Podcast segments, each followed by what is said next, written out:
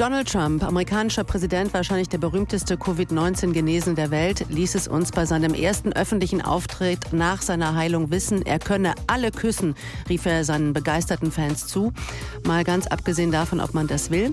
Die Frage ist, sollte er das wirklich, nur weil er meint, jetzt nicht mehr ansteckend oder auch nicht mehr ansteckbar zu sein?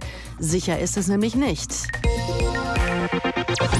Es gibt Fälle, die zeigen, eine Mehrfachansteckung mit Covid-19 ist möglich. Im Sommer gab es einen Fall in Hongkong. Da hatte sich ein Mann zweimal angesteckt. Inzwischen sind weitere bekannt geworden in Belgien, den Niederlanden, in Schweden, Ecuador und auch in den Vereinigten Staaten. Was heißt das nun für uns und unseren Umgang mit Corona bzw. mit Covid-19? Am Telefon ist Martin Stürmer, Virologe in Frankfurt. Guten Morgen. Schönen guten Morgen, ich grüße Sie. Herr Stürmer, ähm, was ist von diesen Mehrfachinfektionen in Sachen Corona zu halten? Verbuchen Sie das eher unter Einzelfallphänomen oder ist es was, was Sie sorgt? Ja, aktuell würde ich es erstmal unter Einzelfänomen abhaken. Das Problem ist natürlich, wie eine Reinfektion wirklich sauber zu definieren ist. Dazu muss man nämlich wissen, ähm, dass es äh, sich um zwei unterschiedliche Virusstämme haben muss. Und ähm, bei der Routinetestung wird natürlich der Virusstamm in der Form nicht bestimmt, um das äh, nachvollziehen zu können. Insofern kann es natürlich sein, dass wir deutlich mehr Einzelfälle haben. Aber die Tatsache, dass wir daraus keine Alarmmeldung bekommen, oh, da sind jetzt äh, überraschend viele Menschen verstorben, zeigt uns eigentlich, dass äh, wenn es tatsächlich zur Reinfektion kommt, sie nicht in dem Übermaße aggressiver sind, äh, dass es da ein Signal gegeben hat bisher. Ja, äh, man, man, hört und liest auch, dass äh, bei dieser zweiten Erkrankung der Verlauf ähm, oft milder sein könnte als beim ersten Mal, aber auch umgekehrt, nämlich mhm. schwerer. Wie ist das zu erklären?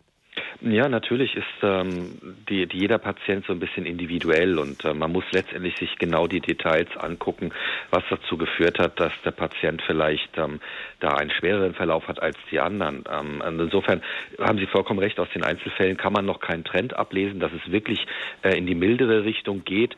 Ähm, und ähm, die Erklärung dafür ist vielleicht, äh, wir wissen gar nicht, ob die Patienten in der Form überhaupt eine vernünftige Immunabwehr in der ersten Runde aufgebaut haben und dann möglicherweise in der zweiten Runde entsprechend ähm, nochmal relativ ungeschützt reingehen. All das sind Fragen, die man natürlich erstmal detailliert klären muss und deswegen ist es so schwierig, aus Einzelfällen da schon einen Trend abzulesen. Als es losging mit Corona und der möglichen Bekämpfung der Infektion, da waren auch sogenannte infektionsverstärkende Antikörper im Gespräch. Also Antikörper, die erstmal die Krankheit so nicht bekämpfen, sondern die dafür sorgen, dass sie besser von der Zelle aufgenommen werden können.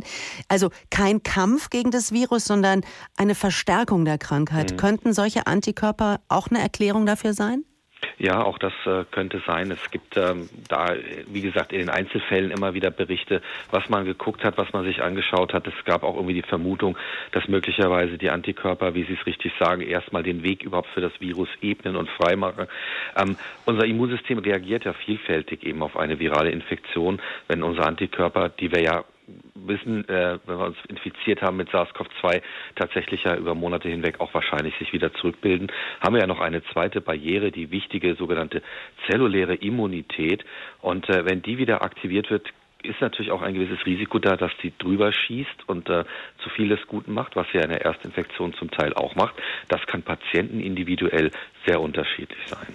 Herr Stümmer, nun hoffen wir ja alle auf eine Impfung gegen Corona, die uns dann endlich aus dieser miesen Lage bringt. Wenn jetzt aber eine Infektion uns nicht unbedingt immun macht gegen Covid-19, kann es denn eine Impfung? Das ist äh, eine absolut berechtigte Frage und die ist auch sehr wichtig zu klären. Und äh, das müssen uns die Studien jetzt erstmal auch zeigen, die Phase 3 Studien, wo die Impfstoffe sich alle befinden. Ähm, wird der Immunschutz aufgebaut und wenn ja, wie lange halten diese Antikörper auch wirklich an? Also wie lange schützt uns der Impfstoff wirklich vor der Infektion? Ähm, ein gutes Zeichen ist, äh, was zumindest für den AstraZeneca-Oxford-Impfstoff bekannt ist, dass dieser wohl auch eben diesen zweiten Arm des Immunsystems mitstimuliert, diesen zellulären Immunarm, immunitätsarm. Und da ist berechtigte Hoffnung, dass wir zumindest, selbst wenn die Antikörper dann wieder runtergehen, doch zumindest einen gewissen äh, Restschutz behalten. Aber das müssen die Studien letztendlich erstmal zeigen. Ich würde doch nicht die Flinte ins Korn werfen. Das ist gut, sagt der Frankfurter Virologe Martin Stürmer. Wir haben gesprochen über das wohl auch auftretende Phänomen der Mehrfachinfektion mit dem Coronavirus. Vielen Dank für das Gespräch und bleiben Sie gesund. Sehr gerne, ebenfalls.